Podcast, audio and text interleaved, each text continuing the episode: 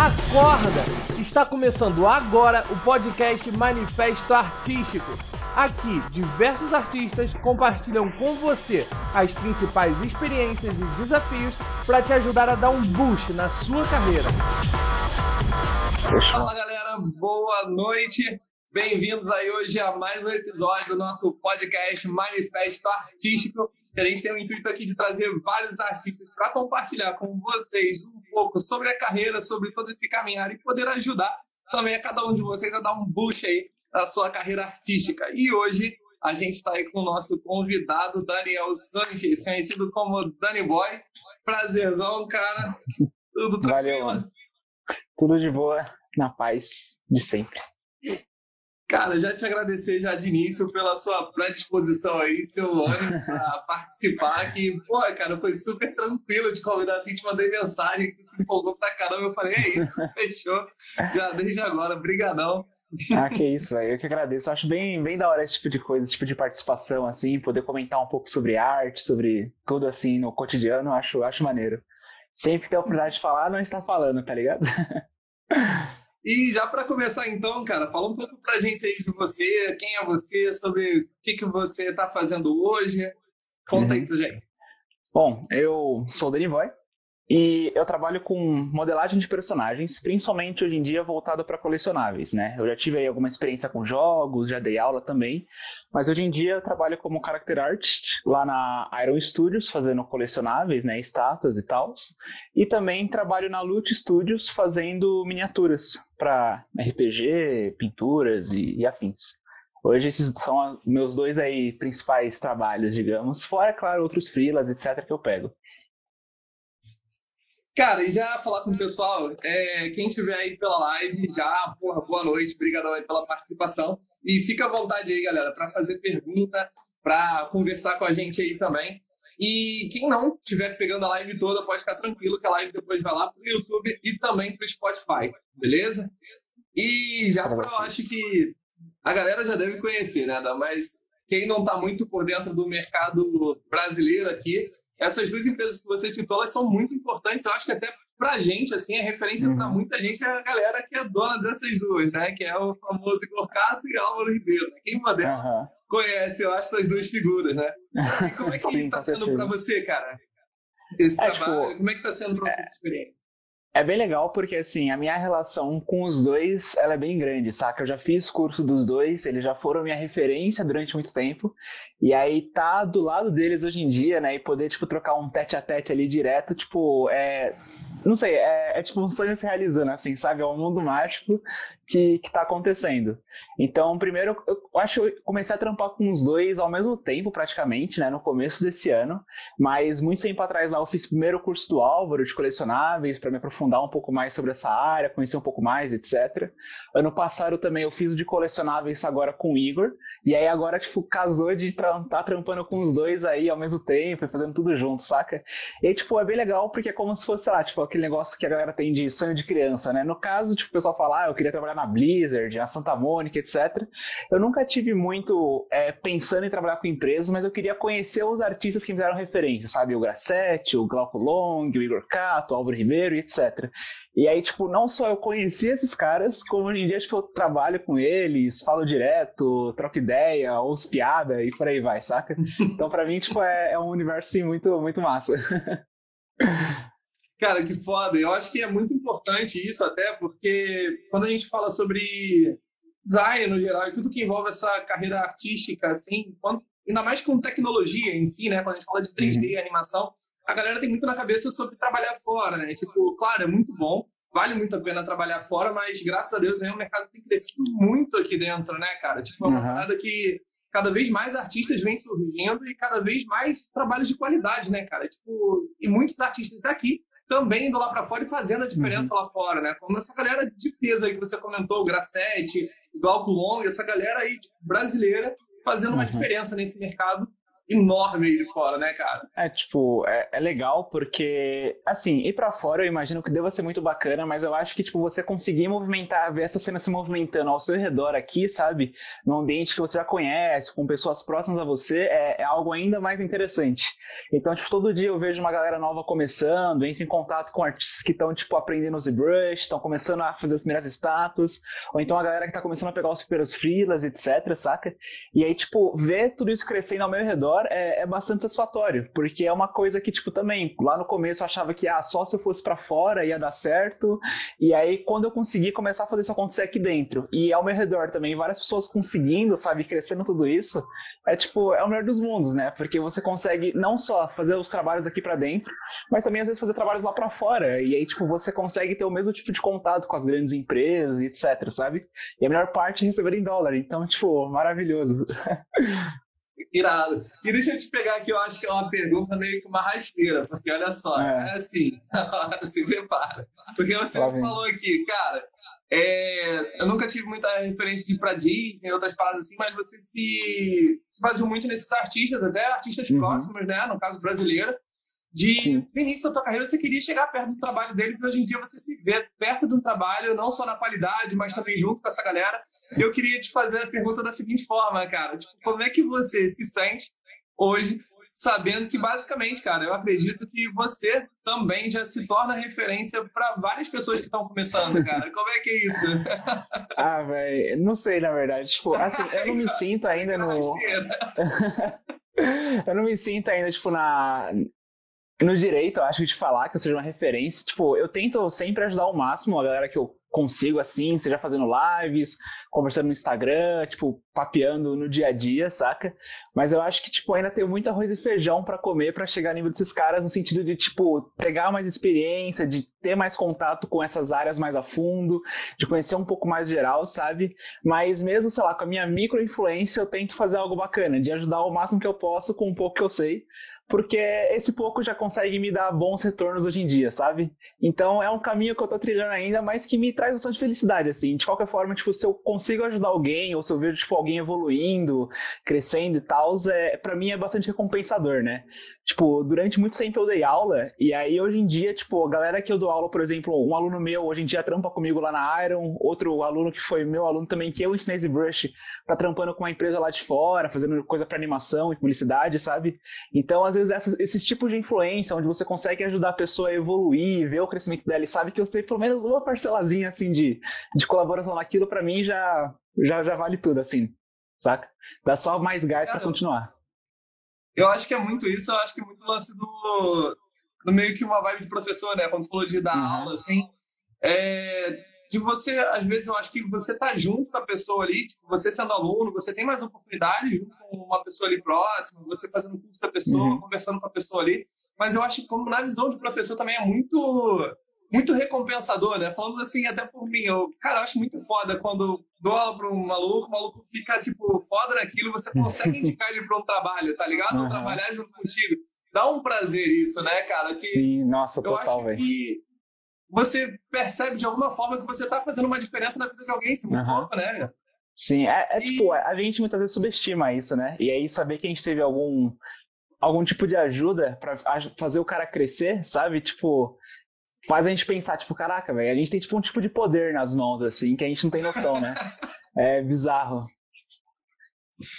E deixa eu te perguntar, cara, uma coisa que eu falo sempre com a galera aqui, já tá virando costume, a ideia do podcast é manifesto artístico. Manifesto nada mais é que a galera tem aquele momento para expressar a sua opinião, para expressar a sua essência, alguma coisa que signifique realmente para si. E eu pedi para você também preparar uma frase aí que seja importante okay. para você. E até o momento, fala aí sobre. Fala a frase, fala o que ela significa para você. Vamos lá. É tipo, é aquilo que eu falei, né? Tipo, eu até falei pra você que eu fiquei na dúvida entre duas frases. Uma frase eu já conhecia fazia um pouco mais de tempo. Eu não sei, eu não lembro, na verdade, quando eu achei ela, mas eu achei quando ela tava, tipo, bem nesse começo de jornada. Que é uma coisa, é tipo, as coisas são impossíveis até que alguém prove o contrário né? Eu acho que isso é uma frase legal porque é uma frase que ela tipo traz um certo desafio para as coisas, onde muitas vezes a gente acha que os desafios são muito grandes ou tudo é muito difícil e é impossível de passar ou é impossível da gente conquistar ou de chegar lá de algum modo, sabe? Eu acho que tipo isso é um limite que a gente coloca em nós mesmos. E aí cabe a nós mesmos ter o, o poder e a dedicação e a motivação, né, a, vontade de conseguir passar por isso. E na minha jornada como um todo, essa foi um tipo de frase que, tipo, ela acabou acontecendo de diversos modos, sabe? Eu comecei a dar aula muito cedo, eu comecei a trabalhar com essas coisas muito cedo e várias coisas aconteceram, tipo, justamente através dessa garra e dedicação de estudar pra caramba, sei lá, não dormir, fazer um monte de coisa e tal. Então, é, é algo que para mim, tipo, é um tipo de verdade, sabe? Da gente sempre correr atrás e sempre provar para os outros, ou principalmente para nós mesmos, que a gente é capaz de fazer aquilo. E aí, uma outra frase que eu tenho que eu ouvi, eu acho que semana passada, mas que eu achei fantástica. E também eu consigo refletir bastante assim para o meu cotidiano e também para minha jornada. Foi de um médico, né, que é um médico de atletas, fisiculturista, o Paulo Musi. E, e aí ele foi num podcast e aí ele falou uma frase que é: A vida não é sobre motivação, é sobre disciplina. E aí eu achei, tipo, isso fantástico, porque, tipo, muitas vezes várias pessoas vêm falar comigo e falam, tipo, ah, Dani, sei lá, eu tô desmotivado, eu não consigo fazer a parada, ou não tá dando e tal, tal, tal. E, tipo, eu entendo isso, mas eu vejo que muitas vezes, na grande maioria das vezes, a gente não vai ter a motivação necessária daquela coisa divina de cair na nossa cabeça e falar, tipo, eu vou fazer, e nossa, e vai, sabe? Muitas vezes a gente tem que se forçar aquilo pelo nosso sonho ou pela nossa vontade de fazer algo maior. Então, sei lá, tipo, muitas vezes eu estava cansado, eu estava exausto de ter trabalhado o dia inteiro, de ter, talvez madrugado, fazendo trabalhos da faculdade, trabalhos de freela, etc. E ainda assim eu sabia que tipo, eu tinha que trampar no projeto pessoal, eu tinha que entregar o job no dia seguinte, por aí vai, sabe? E eu não posso falar, tipo, pô, mas eu não estou motivado para fazer isso hoje, sabe? Hoje não é meu dia. É tipo, eu tenho que pegar, sentar a bunda e fazer, eu tenho que entregar aquilo pela honra, né, de, de fazer a parada, mas também porque, tipo, eu tenho que fazer, eu tenho que fazer aquilo acontecer. Então, muito mais que motivação é sobre ter a disciplina de se colocar naquela situação e falar, eu vou fazer isso, eu vou entregar o meu melhor, eu vou fazer isso direito e, e já era. E eu acho que eu também posso colocar aqui uma terceira frase, que também ela, ela é bem legal, porque é uma coisa que meu pai me falava quando eu era mais novo. E aí, uma vez também, durante esse processo de jornada, eu vi um vídeo do Grassetti, lá na Santa Mônica, que é um vídeo bem famoso até, e aí ele fala uma frase que o pai dele também falava para ele. Eu fiquei tipo, caralho, que fita, velho. Que era, se for fazer uma coisa, faça direito ou não faça. E é uma frase dura, mas também que eu acho que ela é muito importante. Porque também tem isso, sabe? Às vezes a pessoa pode até fazer, mas a pessoa já vai com um tipo de pensamento meio derrotado, assim, para fazer a parada, ou já vai, tipo, não crendo muito que ela consegue, já botando um monte de empecilho na frente, etc. E eu acho que, assim, se for para você começar alguma coisa e fazer desse modo, meio nas coxas, não vale a pena, sabe? Porque o resultado que você vai ter disso provavelmente não vai ser bom, não vai ser o seu melhor. Eu acho que sempre que você se dispõe a fazer alguma parada e se dispõe a entregar um trabalho, se dispõe a apresentar alguma coisa, coisa, seja lá o que for, qualquer coisa da sua área, da sua vida, é importante que você tente fazer o melhor possível. Porque por mais que às vezes, tipo, ah, beleza, eu fiz meu melhor, eu dei meu máximo e não consegui talvez o retorno que eu esperava, mas você deu o seu máximo e isso é muito importante para mostrar para você que você consegue, para mostrar para você que você é capaz de entregar essas coisas e também para mostrar para você que você é uma pessoa forte, sabe? Que você é uma pessoa determinada e que você com certeza, através dessa dedicação àquilo, vai conseguir evoluir e melhorar muito mais. Né? Então, acho que em qualquer coisa da nossa vida, e no caso principalmente da arte, que é algo bem complicado, algo bem difícil de crescer e evoluir, e que realmente exige muita dedicação, disciplina e vontade, com certeza para isso a gente tem que ainda mais dar o nosso 110% ali, saca? Para tipo, estudar o máximo que der, evoluir o máximo que a gente puder, fazer acontecer para conseguir crescer nisso e ser feliz e transmitir aquilo que você pensa, que você quer, que você sente e por aí vai. Várias frases. Cara, eu achei muito louco, porque a galera que não sabe, tipo, a ideia aqui é ser o máximo autêntico, assim, possível. A gente nem conversa antes, a primeira vez que uhum. a gente tá se vendo, a primeira vez que a gente Sim. tá conversando. E a única coisa que eu sabia antes do Danny Boy era basicamente que ele mandou da, da bio, né, que eu divulgo pra vocês, e também a frase a gente nem conversou sobre isso, mas quando ele me uhum. mandou a frase, cara, eu li, eu li aquela frase assim e falou: Caraca, a vida não é sobre motivação, não é sobre disciplina. É sobre Velho, disciplina, foi um né? soco na minha cara que eu falei: Caraca, é certo, é isso? e, pô, velho, a gente aprende muito aqui trocando essa experiência, velho. Essa frase para mim significa muito, assim. Foi uma coisa que uhum. você me mandou, eu falei: Caralho, fez total diferença. Porque da hora. quando a gente lida com pessoas novas, né? Tipo, na área, quando a gente olha para trás, vê muito sobre a questão da motivação, como é que é, tem a questão da pressa, né? De querer ver logo uhum. o trabalho pronto, desanimar no meio do trabalho. Eu uhum. acho que essa questão da motivação sobre o trabalho em si é bem mais quando a gente está começando ainda e não tem trabalhos que comprovem né, a, uhum. nossa, a nossa qualidade de trabalho. Então a gente fica em busca de alguma coisa que a gente ainda não tem certeza, né? É uma aprovação e... de terceiros, né? Exato, a gente fica meio que nessa. E, cara, quando fala sobre a questão da disciplina, é isso, tá ligado? Tipo, é o que você falou sobre você buscar no seu sonho, na sua vontade, ter a disciplina uhum. para alcançar isso, né? Tipo, velho, eu acho que essa frase para mim valeria, porra, sei lá, três, quatro podcasts aí que a gente fosse fazer. Se tu resumisse nessa frase, já fala, porra, velho, valeu aí, obrigado, ah, socão aí, vou, vou digerir isso agora. É uma coisa pra se pensar, realmente. Cara, é muito louco isso, porque a gente fala muito sobre ter, ter, ter autoestima, ter tudo mais, uhum. motivação, mas muitas vezes a gente esquece da disciplina, né, velho? E o quanto é importante isso com o cliente, né? É que muitas vezes eu acho que a galera pensa que é algo que está associado, né? Então, tipo, ah, a disciplina vem quando eu estiver motivado. E se eu não estiver motivado, eu não vou ter disciplina porque eu não estou motivado, sabe? Mas eu acho que não pode ser dessa forma, porque justamente, saca? Você pensa no cliente, você pensa no trabalho, você não pode esperar a sua motivação vir para você entregar aquilo. Ou você não pode, ah, tipo, vou esperar a minha motivação vir para estudar e quem sabe um dia conseguir chegar na empresa que eu quero, trabalhar com o que eu quero e por aí vai. É realmente assim, é você se forçar, é você às vezes abdicar de algumas coisas coisas, né? Tipo, toda escolha é uma renúncia. Então, quando você escolhe se dedicar para aquilo que você quer, automaticamente você tem que renunciar a talvez prazeres da vida, a uma saidinha para um rolê, a uma noite de jogos, para você, tipo, pô, eu quero fazer isso acontecer. Então, bora lá, saca? Eu vou, tipo, dar o meu máximo para fazer isso aqui acontecer e vou todo dia, tipo, bater nessa tecla. Porque com certeza, assim, se você dá ali a sua dedicação total e o seu esforço para alguma coisa, por mais que, tipo, você acha que seja difícil, por mais que seja demorado, você vai evoluir.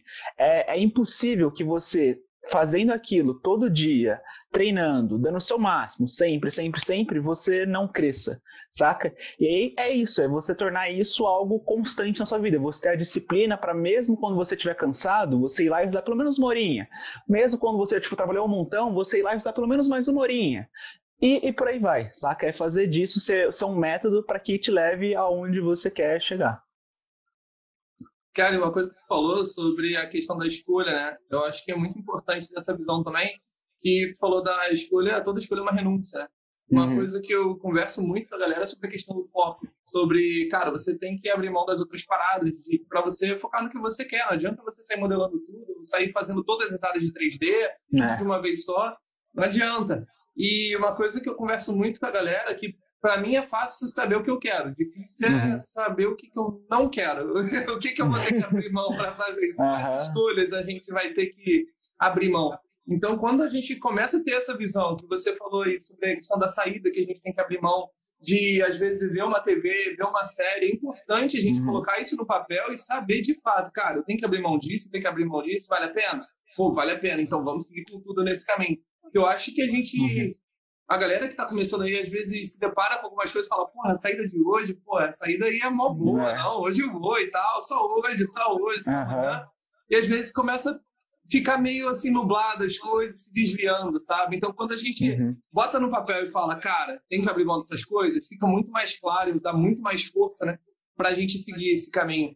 E falando sim, sobre sim. essa questão do caminho, sobre essa jornada, cara, me conta mais um pouco aí. Você que mandou até na Minibia e começou cedo, com 17 anos, isso é, porra, uhum. super novo aí. Pra já estar tá no mercado, acho que foi bem rápido, cara. Muito foda isso, parabéns. Conta pra gente como é que foi um pouco aí essa jornada. Bom, na real, comecei até um pouco mais cedo que isso. Com 17 anos foi meu primeiro trabalho, né? Mas, tipo, eu comecei a estudar 3D mesmo por volta dos 14, 15 anos.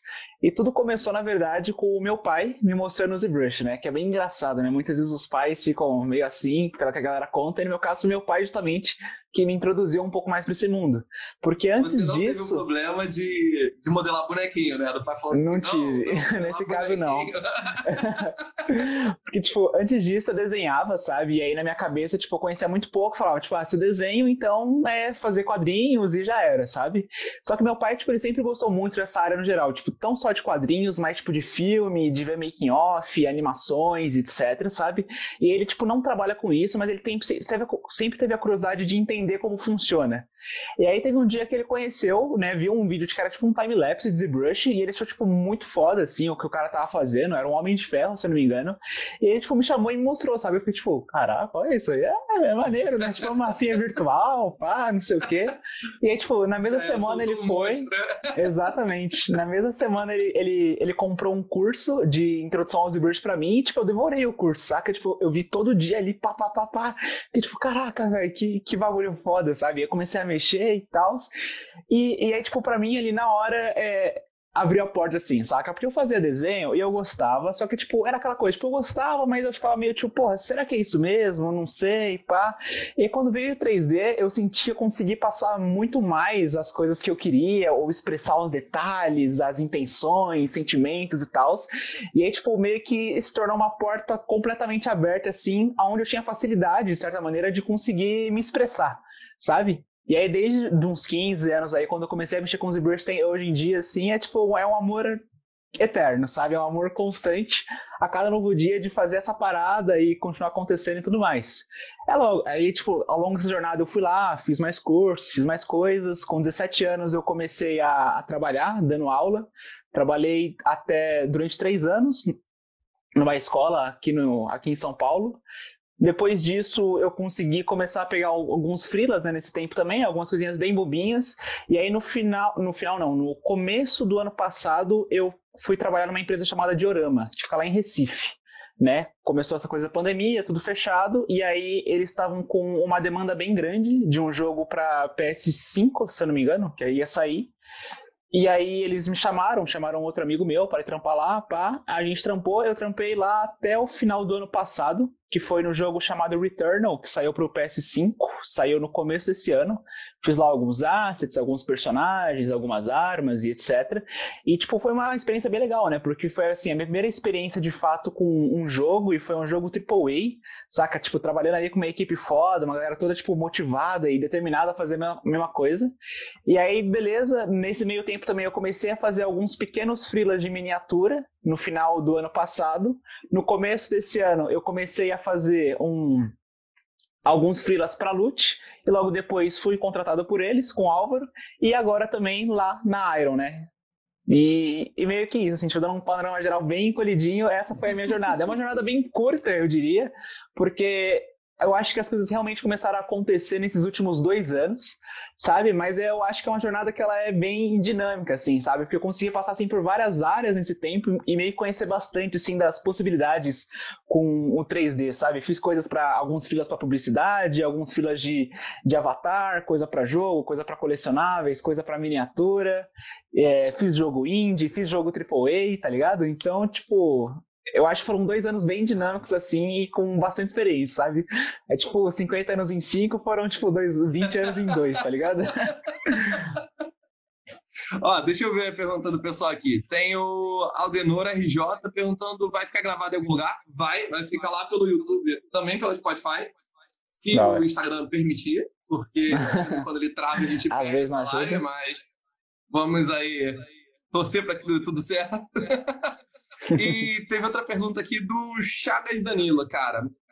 Como fazer a transição entre emprego assalariado e a modelagem? Então, segundo o que você falou aí, você trabalhou como professor numa escola. Como é que foi isso para uhum. você, então? Essa, essa segurança, né, de você estar tá trabalhando no lugar, dando aula, você ter a questão do salário e depois uhum. você trabalhar como frila, cara. Como é que funcionou essa transição para você? Assim, eu acho que, primeiro de tudo, é muito importante ter planejamento, sabe? Porque, assim, muitas vezes a galera pensa que, tipo, ah, eu vou fazer a transição, que é, tipo, eu tô aqui recebendo meu salário bonitinho, vou começar a pegar um filo ou outro, e quando, tipo, chegar no mesmo tanto, eu largo o emprego fixo e vou para esse. É também, mas eu acho que tipo, é importante antes disso ter um planejamento, sabe? Aquele lance que você falou de botar no papel.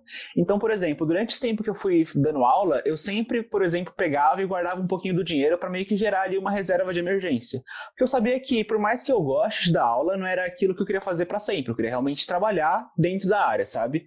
Então eu sabia que hora ou outra eu ia precisar sair. Não sabia se ia ser direto uma empresa ou se ia ser, por exemplo, já para freela, ia ser algo mais autônomo, né?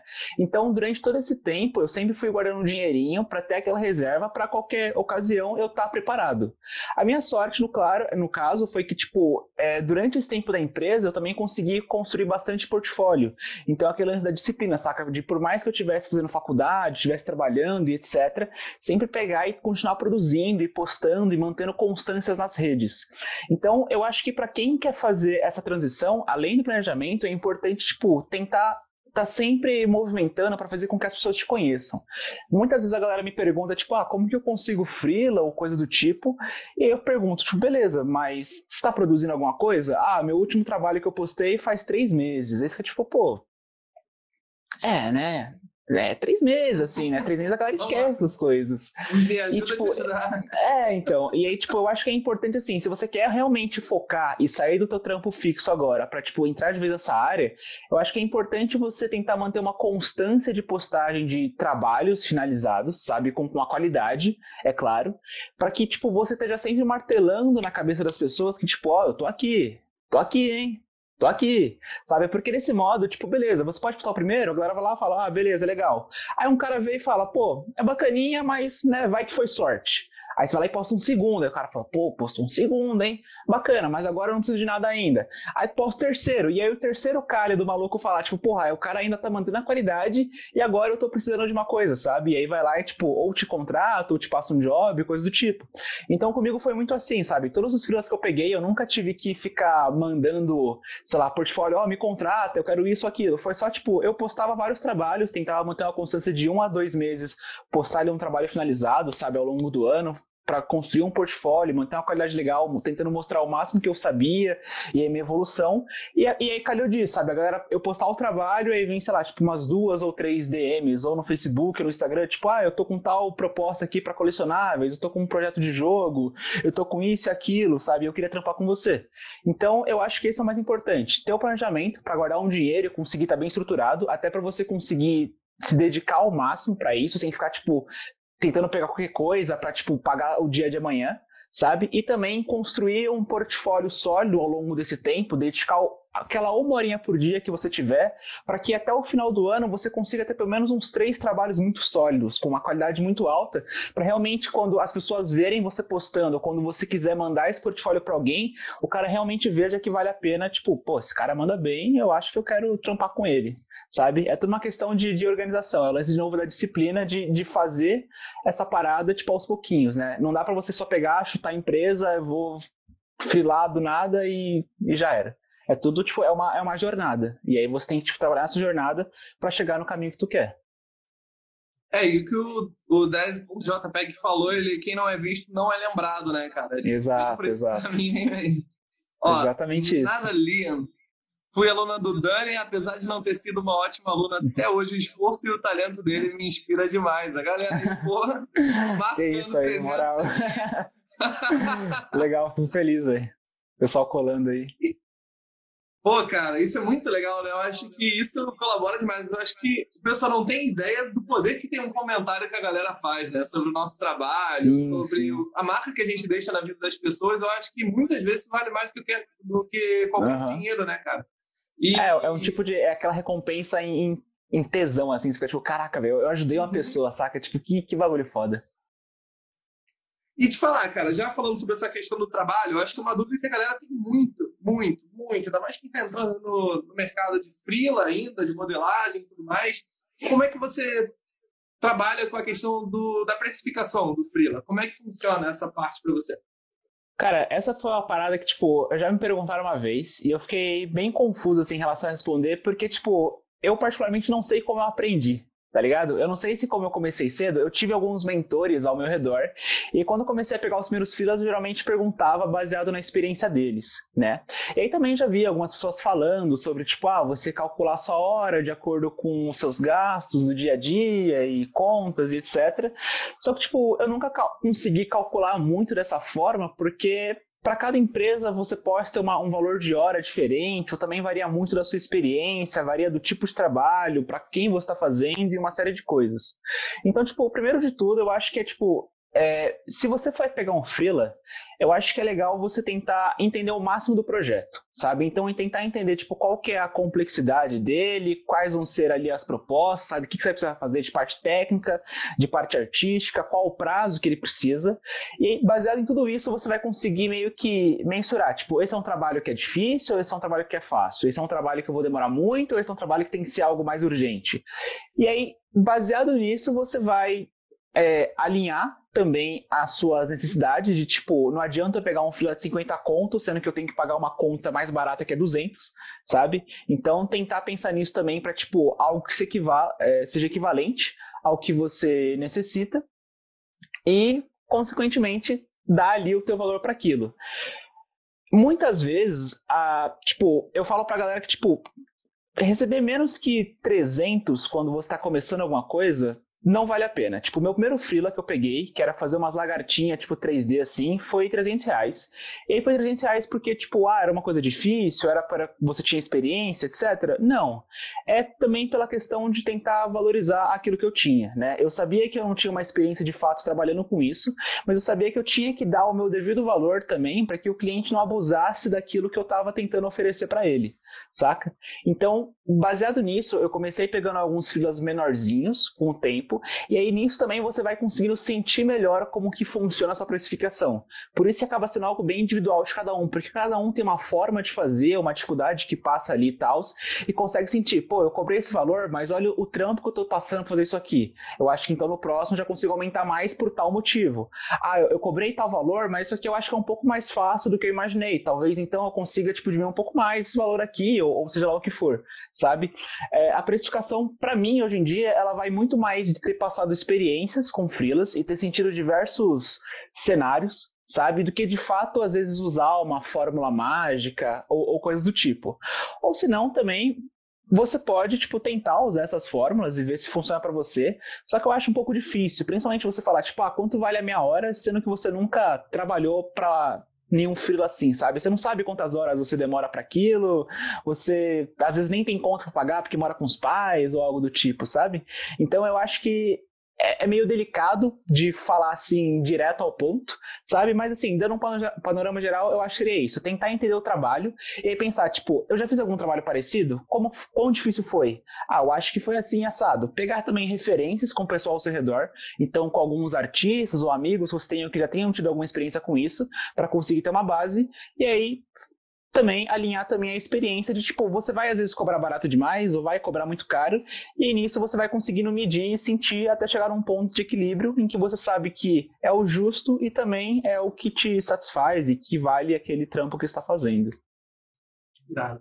Irado, é muito bom. Eu acho que eu acho que isso vai muito de, como tu falou, né? Vai de pessoa para pessoa, e eu acho que para a galera aí que tá, até a gente que está no mercado bastante tempo, eu acho uhum. que a gente. Eu tenho o costume de falar que a galera está aprendendo, suga muita experiência e tal. Mas eu acredito que até a gente, como artista, a gente troca muita ideia, né, cara? É uma coisa uhum. que a gente nunca para de aprender. Sim. Então, porra, velho, o tanto que a gente está trocando de ideia nesse, nesse podcast aqui, que tá dando para absorver para minha vida, que você falou, pô, só aquele socão daquela frase até agora tá Até agora tá doendo. Até agora, até agora aqui tá a questão da disciplina aí pegou no coração. eu acho isso muito produtivo, sabe? Eu acho que é justamente isso, cara. Você tem que pegar também, ouvir a galera, não dá pra ser aquele cara fechado, sabe? Tipo, não, uhum. o jeito de fazer, não vou seguir outra pessoa. Mas é importante também você pegar um pouco de si e também ouvindo um pouco em volta, né, cara? Tipo, uhum. ouvir o que você falou, ouvir o que outra pessoa falou e vou adaptando a minha forma de trabalhar. O que você tinha falado aí sobre, às vezes, tem, às vezes, nem, às vezes mora com os pais, não tem nem conta para pagar, ou às vezes está numa situação bem diferente. Então, cara, uhum. vai se adequando, vai vendo as pessoas que se aproximam de você e vai aprendendo, assim, tipo, testando, né? De cliente para cliente, isso é importante, né, velho? Uhum. Não, é, não adianta você querer entrar no mercado sabendo precificar ou sabendo quanto vale sua hora, velho. A experiência fala muito forte, né? É, é tipo assim, eu acho que. A voz tá baixa? Desculpa, Doni. É, ah, não sei, pra mim tá normal. Tá, tá baixa, se. Velho, vou tentar falar mais alto aqui, mas não se preocupe, qualquer coisa na gravação lá depois eu consigo equalizar o som, tá? É, mas então, pra mim, pra mim tá de boa, tá, talvez. Se for o caso, ele dá uma, dá uma aumentadinha aí. Mas então, acho que é realmente isso, saca? Porque eu acho que assim, na nossa área, principalmente, como é algo bem novo, ou que ainda está crescendo, por mais que já tem ao seu tempo, é algo que constantemente vai evoluindo cada vez mais, conforme a tecnologia avança, etc., ainda, ainda mais no Brasil, é algo muito novo. Então, todo mundo, até quem tem um pouco mais experiência, está aprendendo também. E aí não tem como a gente pensar, às vezes, tipo, ah, não, eu vou seguir aqui o caminho do cavaleiro solitário e vou fazer tudo sozinho, não vou ter amigos e vou me virar. Tipo, beleza, você pode tentar fazer assim, se for de boa para você, viva desse jeito, mas eu acho que a jornada que, pela qual você vai passar vai ser muito maior, sabe? Colher a experiência dos outros facilita com que a gente não cometa os mesmos erros, sabe? É como se a gente aprendesse de antemão. Então a gente não precisa errar para necessariamente aprender. A gente troca ideias sobre preço, sobre tipos de clientes, sobre formas de negociar, sobre como às vezes executar um trabalho com mais facilidade, sobre como formatar ou entregar um arquivo, sabe? Que são muitas coisas que às vezes, tipo, pra gente aprender por conta, a gente tem que pesquisar em vários lugares, escolher uma série de coisas, tentar entender como funciona. E às vezes quando você tem ali um amigo para te passar ou, um grupo que te ajude em relação a isso, facilita muito mais. Esse lance de ter a sua comunidade é muito importante, né? De você ter ali um, um grupo de pessoas que te ajude, que te motive. E aí não só sobre esse lance de freela, mas também para dar um tipo de feedback, para te ajudar na sua jornada, para ser aquele ombro amigo com o qual tu pode conversar e desabafar sabe? É, é, muito importante se relacionar, ainda mais quando tu quer evoluir a tua arte e quer evoluir dentro dessa área do 3D, do desenho e, e desse mundo de arte digital como um todo, né? Porque lance de juntos é... a gente vai mais longe. E sobre essa questão também dos conselhos, né, cara? Tipo, se você pudesse dar um conselho aí pro cara que tá começando, transicionando de área, teve uma pessoa até perguntou sobre como transicionar, né? Então, para cara, essa pessoa que está entrando agora nesse mercado, o que, que você diria para ele assim, velho, foca nisso, nisso e naquilo, você vai precisar saber mexer em tais programas, decidir fazer tais coisas, qual a ideia? Bom, eu acho que, primeiro de tudo, é importante a pessoa se conhecer tá ligado? E aí se conhecer por quê? Porque muita gente tá entrando e aí fala, tipo, ah, eu quero fazer personagem, mas eu também gosto de, de, desenho e de vez em quando eu faço uns cenários 3D, mas se bem que eu também gosto de renderizar uns bagulhos em animação às vezes. Aí fica tipo, tá, bacana, mas o que, que você realmente gosta, sabe? Então eu acho que é importante a galera se conhecer para conseguir ter um foco melhor, um pouco mais direcionado sabe? E aí depois disso, eu acho que muito mais do que às vezes a pessoa se preocupar em, tipo, conseguir um trabalho, é ela preocupar em evoluir a, a si mesma, saca? Porque muitas vezes a galera que tá começando, a primeira pergunta que a galera me faz é tipo, oh, como que eu faço para conseguir um trabalho? Ou, ah, se um dia eu consigo um trabalho, como que eu cobro? Ou coisas do tipo. Aí você fala, tá, mas você você já sabe mexer na parada? Como que tá sendo isso aí? Ah, não, eu comecei esse mês agora, sabe? Mas eu já quero me, me ficar antenado aqui. E, tipo, não que isso seja um problema, mas eu acho que existe um processo muito grande até você chegar lá e você tá meio que querendo colocar os pés pelas mãos, sabe? Eu acho que muito mais do que às vezes a gente se preocupar com essa questão de, tipo, ah, eu tenho que entrar na área, eu tenho que fazer isso, eu tenho que fazer aquilo, é você se preocupar em fazer a tua arte evoluir. Porque eu acho que o seu trabalho, né, os trabalhos que você conseguir, eles vão vir como consequência da arte que você produz.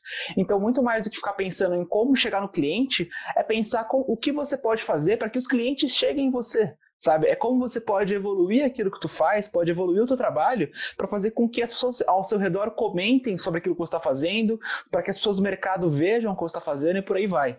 Uma coisa que o Rafa Souza fala muito disso, sabe? De você ter a paciência, de você aceitar ali essa condição de estar tá começando, de estar tá aprendendo e permitir o seu tempo de evoluir em relação àquilo. Alguns evoluem mais rápido, outros mais devagar, mas é entendendo a si mesmo que você vai saber a melhor forma de encontrar essas respostas.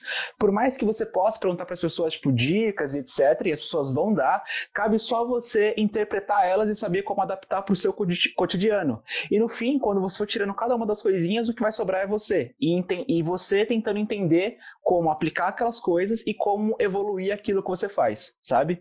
Então eu acho que a minha principal dica para quem está começando é tenha paciência para, ao invés de se preocupar primeiro com o trabalho, se preocupar em ter um bom trabalho para conseguir um trabalho sabe? Se preocupar em construir um portfólio sólido, se preocupar em ter um bom conceito de arte, em saber os fundamentos de anatomia, de construção, de blocagem, de silhueta, porque tudo isso é muito mais importante. E quando você conseguir de fato ter isso, o trabalho vai surgir. E, e, é quase mágico, assim, sabe? Mas quando você consegue demonstrar para as pessoas que você sabe isso, e esse lance da constância, de você postar qualidade, as galera vêm falar com você. O pessoal hoje em dia, através das redes sociais, é muito mais próximo esse contato de pequenos empresários, ou até mesmo de empresas grandes, de pessoas que querem um fila pontual aqui ou acolá e por aí vai, sabe? Então foca em você e foca em evoluir o que você faz, para em consequência disso você conseguir os trampos e conseguir entrar cada vez na área que tu tá, tá querendo.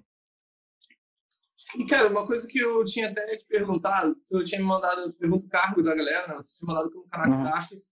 E eu tinha até te perguntado se eu poderia colocar como modelador 3D, né? Porque uhum. a galera geralmente fala sobre modelagem 3D ainda aqui no Brasil, eu sinto isso. Não sei se é só eu que sinto isso, mas de uma forma muito ampla, né? Tipo, modelagem 3D meio que engloba tudo. Uhum. E eu queria te pedir, se você pudesse descrever um pouco mais, assim, segundo a sua visão, segundo a sua experiência, sobre o que, que você faz hoje, o que que caracteriza, o que que faz um character artist que eu acho importante a gente cada vez mais falar na linguagem de uma empresa, né? Porque uma empresa, uhum. um dia ele vai falar sobre character artists, então é Sim. importante, eu acho, que a galera que está nesse mercado também entender o que, que essa pessoa faz e como faz. É tipo, a gente pode dividir aí, sei lá, de uma maneira bem simples, a gente tem o cara de character e tem o cara de environment. O cara de environment vai ser o artista de ambiente, né, environment artist, e o cara de personagem vai ser o character artist. Então, quando você trabalha com character, a sua função é modelar personagens. E aí, por exemplo, isso pode mudar, né, algumas tarefas de acordo com a área que você quer. Então, você pode ser um character artist para jogos, para colecionáveis, para publicidade, animação e, por aí vai, sabe? Mas no geral, a, o cara que trabalha como artista de personagem é justamente o cara que vai pegar e ter a função de, através do concept que fizeram, executar aquilo no 3D e, consequentemente, fazer todas as etapas até que seja entregue o produto final desse personagem. A sua função é tudo que engloba ali a construção e definição do personagem para as etapas seguintes. Então, fazer a modelagem, fazer a retopologia, fazer a UV, fazer a pose, fazer a textura desse personagem. Show de bola. Isso é, pô, isso é importante para a galera, galera, porque vocês não têm ideia do quanto é importante vocês saberem isso quanto antes, tá ligado? Existem uhum. diferenças dentro do mercado de modelagem 3D, cara.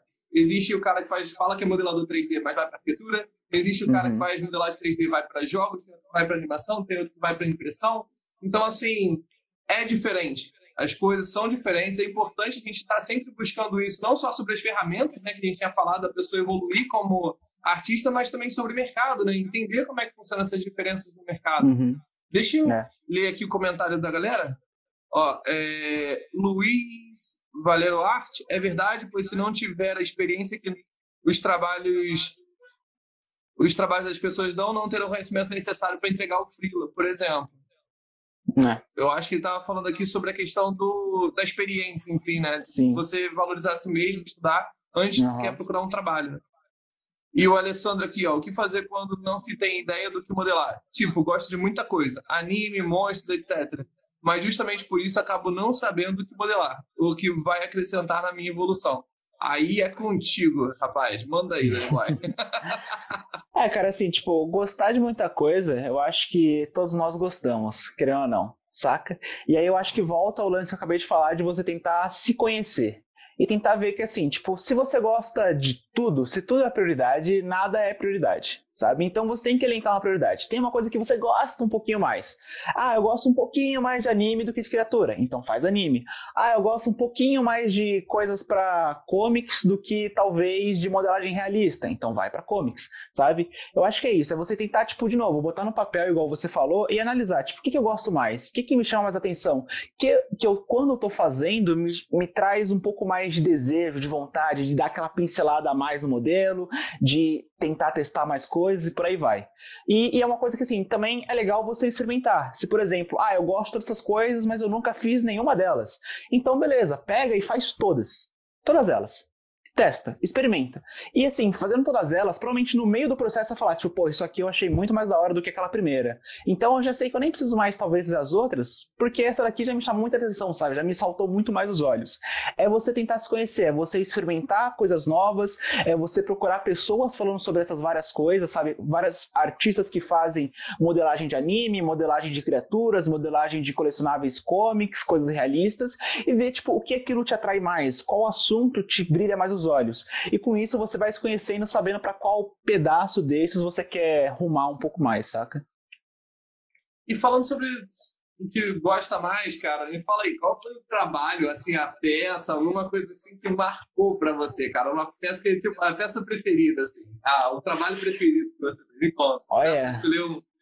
É complicado, hein? Porque, tipo, eu acho que assim, é, cada peça do meu portfólio tem ali uma relevância no, na minha jornada, sabe? Então ela foi importante para alguma coisa. Tem, por exemplo, acho que a minha peça mais famosa, que foi a do Mortal Kombat, que eu fiz para BGS lá, para a escola que eu trabalhava.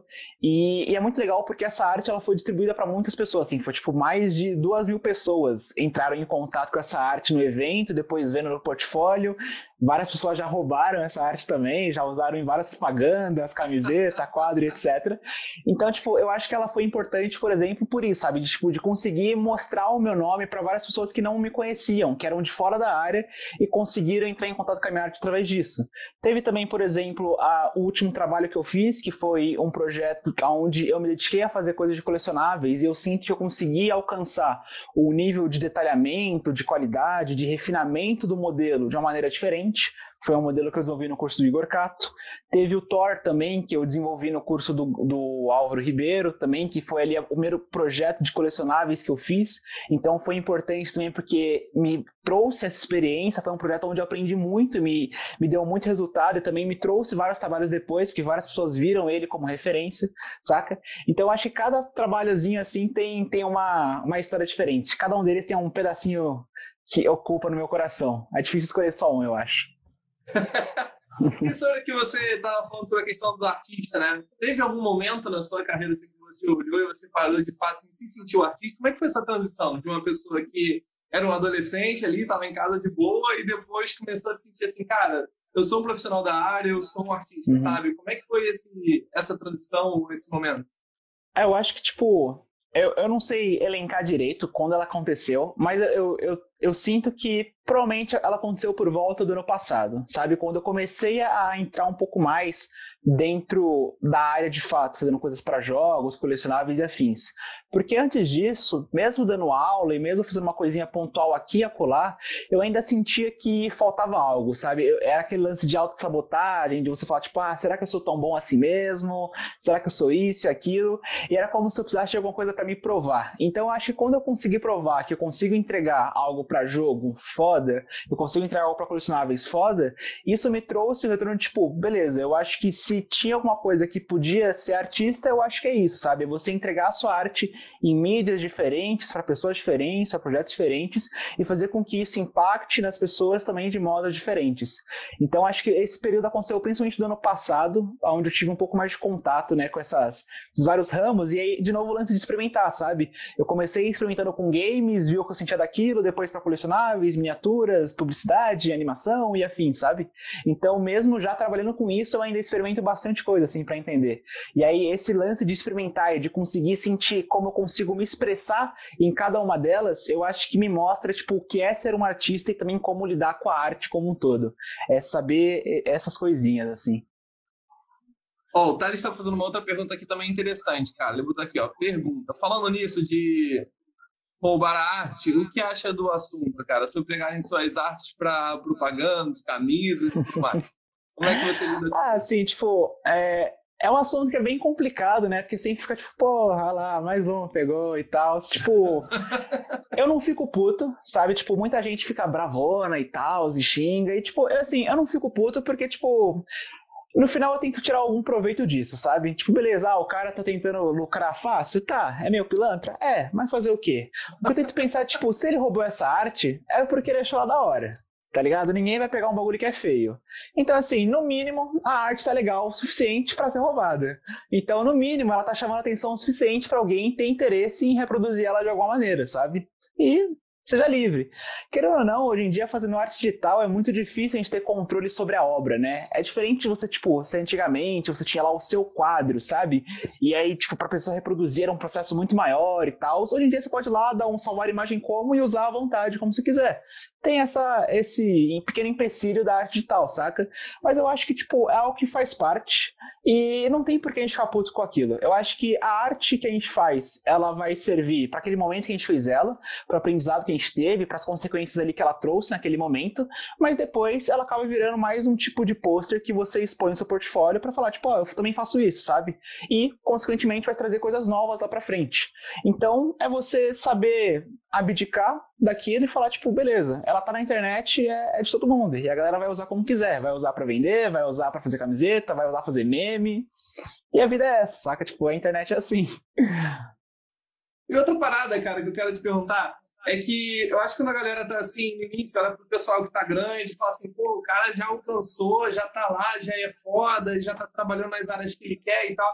Mas eu acho que é importante a gente sempre ter esse gosto de quero mais, né? Não uma ganância, assim, mas sempre tá aprendendo, sempre tá crescendo, sempre uhum. tá correndo atrás, né? Se você pudesse falar hoje, assim, qual é o seu desejo, assim, cara? Alguma coisa que você gostaria de fazer, de repente algum personagem que você gostaria de modelar, algum projeto que você gostaria de participar, o que, que é que te move ainda? Se eu pudesse te perguntar, cara, o que, que te move nessa área e o que, que é que te move? Cara, tipo, atualmente o, o meu objetivo está sendo impactar a comunidade tá ligado? Então, tipo, é aquele lance que a gente falou lá no início de conseguir tocar as pessoas, né, tipo, o coração das pessoas de algum modo. Então, eu tô tentando ao máximo agora fazer coisas aonde eu consiga, de novo, me expressar com a minha arte, mas que eu também consiga ajudar as pessoas de algum modo em relação a isso, sabe? Em relação a projetos mesmo de trabalho, assim e tal, eu sinto que eu já consegui fazer várias coisinhas e no momento eu tô bastante satisfeito com o que eu tô fazendo, sabe? Tanto em relação às miniaturas como também às estátuas. E aí, como, querendo ou não, a cada mês a cada semana tem um projeto novo, é sempre tipo, caralho, de novo, isso aqui, que da hora. Ah, nossa senhora, de novo isso aqui, que da hora, sabe? Então toda semana eu consigo me expressar bem com isso. Então o meu novo foco agora tá sendo em conseguir ter um pouco mais de influência na comunidade para conseguir ajudar a galera que tá começando, conseguir trocar ideia com quem já tá fazendo as coisas, sabe? E também é, crescer um pouco mais meu nome dentro de tudo isso para conseguir ter uma certa relevância para as pessoas, sabe? Conseguir ser um caminho que ajude a galera a se motivar, que ajude a galera a aprender e, e, seguir sempre adiante, tipo, se expressando e fazendo as coisinhas. Assim. E aí, com isso, estou fazendo, tipo, lives, respondo a galera no Instagram, posto conteúdos, tipo, é, meio educativos, assim, coisas do tipo, saca?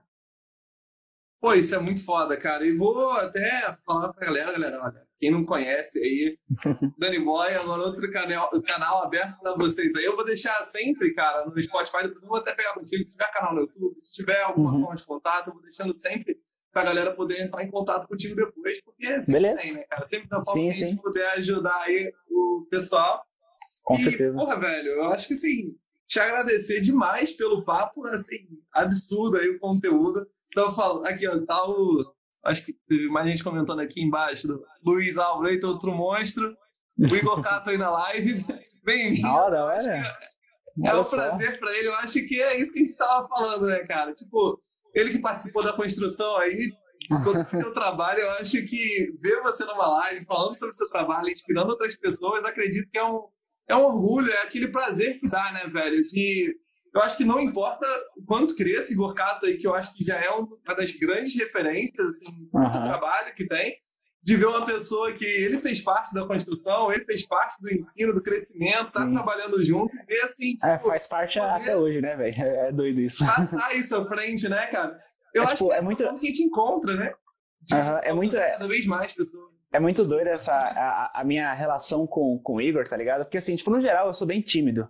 E aí antes de fazer o curso com o Igor, antes de trabalhar com ele e tal, ele logo que ele voltou pro Brasil depois da Santa Mônica, ele deu tipo um workshop lá na, na ICS, né? Tipo, mostrando um pouco da pipeline dele de colecionáveis, mostrando ali um pouco dos projetos dele, fazendo um breakdown geral e tal. E, tipo, eu fui lá participar, só que assim, tipo, ele foi o primeiro artista, assim, desses grandes que eu tinha como referência e eu conheci pessoalmente, saca? E aí eu queria falar com ele e, tipo, eu não conseguia, assim. E aí foi muito engraçado que tipo, ele acabou lá a palestra, a palestra, né? Tipo, deu as paradinhas, a galera tava comendo, tirando foto com ele, tava trocando ideia e tal. E aí, tipo, eu tava só no cantinho, assim, tipo, caralho, eu preciso falar com ele, tá ligado? Eu preciso falar com ele, pá. E aí, tipo, foi passando as horas, assim, passando as horas, tipo, chegou, tipo, meia-noite, tá ligado? O pessoal tava indo embora já. Aí eu tava, tipo, só na salinha, assim, conversando com o pessoal. Eu falei, tipo, mano, é, é tipo, é agora ou nunca, saca? Aí eu peguei lá um projeto que eu tava fazendo pra um contexto do Álvaro, que era, tipo, uma cobrona lá e tal. Aí eu cheguei, tipo, todo, tipo, oi, Igor, tudo bem? Eu sou o Daniel, você pode ver o meu trabalho, sabe? E aí, tipo, assim, foi muito legal, porque ele, tipo, foi super receptivo. Ele falou, tipo, dá, dá, claro, dá aí, deixa eu ver, caralho, mano, foda, não sei o que lá. Ó, isso aqui você pode dar uma melhorada, porque aqui tal, tal, tal, sabe? Tipo, ele foi super aberto, assim, sabe? Foi, tipo, muito divertido. Eu fiquei, tipo, todo, caralho, mano, eu falei com o maluco, que foda e tal. Foi muito engraçado. Tipo, nesse dia eu saí mandando áudio pra todo mundo, caralho, falei com o Igor Cato, pá. Saca? Foda, foi bizarro. e, e aí, tipo, esse pá, tipo, ele... Nem sei se ele lembra disso ou não, saca? Mas pra mim foi muito importante porque foi isso, saca? Tipo, é aquele lance da gente ter o contato com a referência e aproximar um pouco mais. E aí depois, tipo, isso primeiro já me deu um gás inicial, falar, tipo, mano, o cara falou, viu do meu trabalho, deu o feedback, e pro próximo tem que fazer fazer melhor e melhor e melhor. E aí, tipo, fiz o curso com ele. No curso com ele também, tipo, tentei dar o máximo possível pra, tipo, mostrar meu trabalho ali, mostrar, tipo, que, que eu conseguia fazer uma parada foda. E, tipo, a consequência disso foi justamente agora conseguir trabalhar na Iron, saca? E, tipo, ter o contato ali, tipo, todo dia com ele, falar com ele, conversar e tal. Então, tipo, até hoje, assim, tipo, é, quando ele falar, tipo, ó, oh, Daniel, esse modelo aí toda hora, tá foda. Ou até quando ele dá um feedback e tal, tipo, traz aquela mesma sensação, tipo, caralho, o Igor K tá falando comigo, brother. É, é, é muito massa. Pô, velho, um conselho que eu vou deixar pra galera que tá falando aí. Olha só, o pessoal tem muitas vezes medo, né? Esse medo que você tinha falado, às vezes tá perto da pessoa ali e tal, uhum. de ser o cara chato, de ser o cara que vai ficar pentelhando. Velho, uma dica que eu tenho pra te dar, assim, real seja o cara chato, tá? Ainda mais você tá falando aqui, ó, tá ouvindo de uma pessoa que tá fazendo podcast, tá sendo um cara chato com várias pessoas, leva um monte de ignorado, mas tipo, falar assim, pô, quando a gente encontrar uma pessoa tipo Danny Boy aí, que foi super aberto, cara, vale muito a pena, tá ligado? Tipo, você uhum. nunca sabe o que você pode esperar da conversa, né? Tipo, às vezes você vai esperar que o cara às vezes vai te ignorar ou não vai falar nada e o cara vai te dando um abraço, assim, fala, sim, sim, velho, exatamente. Que isso? Então, assim, seja esse cara chato, mas no sentido de, porra, procura as pessoas, fala com as pessoas, supera esse medo de chegar perto, porque isso uhum. pode abrir várias portas para você, sabe? E não só para pedir, mas também como para dar. Então não importa uhum. o tamanho da pessoa, velho. Se você achou o trabalho foda, vai lá e elogia, mano. Não importa quem você seja, um elogio. Uhum. Pô, uma forma de você apreciar o trabalho da pessoa. Velho, o cara é um artista. E você elogiar o trabalho dele, não importa o tamanho do cara. Velho, isso é muito agradável, tá ligado? Sim, sim. É a sua forma de agradar alguém. Então, sim. porra, Mano, e já fechando também, que já vai dar uma hora e daqui a pouco o Instagram Caraca, passou rapidão. passa muito rápido, velho. Passa muito rápido. E te agradecer mais uma vez, Dani, por todo o seu carisma, toda a sua abertura. Eu acho que para mim isso foi um, um diferencial, uma coisa eu acho que te destaca, não só como artista, mas como pessoa, velho. Desde que eu responder a primeira mensagem, pareceu super amigo, assim, já. Falei, uhum. cara, eu conheci o maluco uns 5 anos, assim, eu, eu esquecido do cara, velho. Então, assim, muito obrigado por toda a uhum. participação, por todo o ânimo. Mais uma vez, parabéns pelo teu trabalho. Teu trabalho é muito foda. Já, porra, só há pouco tempo que você tem nessa, nesse mercado de trabalho, mas uma experiência gigantesca. Parabéns pela sua garra, parabéns pela sua atitude, por você correr atrás, por todo o seu empenho a gente às vezes olha o trabalho de um artista, o resultado final do artista, não sabe o que, que ele passou por trás, não sabe uhum. das dificuldades, não sabe dos desafios, não sabe das, das horas que teve sem dormir, das noites viradas, é, do tempo estudando. então, cara, de falar que assim, aos meus olhos valeu muito a pena e hoje em dia você já é um puta artista e tem cada dia muito mais a evoluir, assim, cara. Parabéns pelo seu trabalho. Muito obrigado, muito cara. Obrigado fico, assim, fico muito feliz pela oportunidade, saca? Tipo, é aquilo que eu falei, qualquer forma que eu consigo de por, por, mais que seja pouco que eu saiba ainda, mas mesmo com pouco que eu saiba, eu consiga ajudar alguém, eu consiga trazer uma frase que seja uma porrada, mas que ajude alguém a evoluir, a pensar, ou trazer às vezes algum mindset assim que funcionou para mim e, e, conseguir desbloquear um pouco disso para as pessoas é, é, muito útil, sabe? Então sempre que tem essas oportunidades de conseguir falar, de ter contato com a galera e de ajudar de algum modo, eu tô, tô sempre disponível. E agradeço muito também a oportunidade, sabe, de tipo, ter me chamado e também por todo esses elogios e tal. Fico muito feliz. Agradeço também a todo mundo aí que participou e mandou pergunta e tal. Pra mim foi, foi uma parada bem da hora. Gosto muito. Então, gente, fechando aqui o nosso podcast. Grande abraço a todos vocês. Quem não pegou algum pedaço aí, fica depois lá no YouTube, lá no Spotify. Depois para vocês acessarem aí os trabalhos do nosso amigo Danny Boy. Vou deixar as coisas todas no link, cara. Vou pegar o portfólio dele, o portfólio, Instagram, YouTube, WhatsApp, tudo aí eu vou pegar, vou botar para vocês aí, para vocês entrarem em contato. Valeu, povo? Espero que, do fundo do meu coração, que tenha sido mais uma live aí de super aprendizado para vocês e que, como o Danny Boy tinha falado aí, fazer a diferença na vida de cada um. Eu acho que é o que mais motiva a gente no dia a dia, né, velho? Então, Isso aí. valeu e até Valeu, a próxima, galera. gente. Braço. Falou. É nóis. Fui.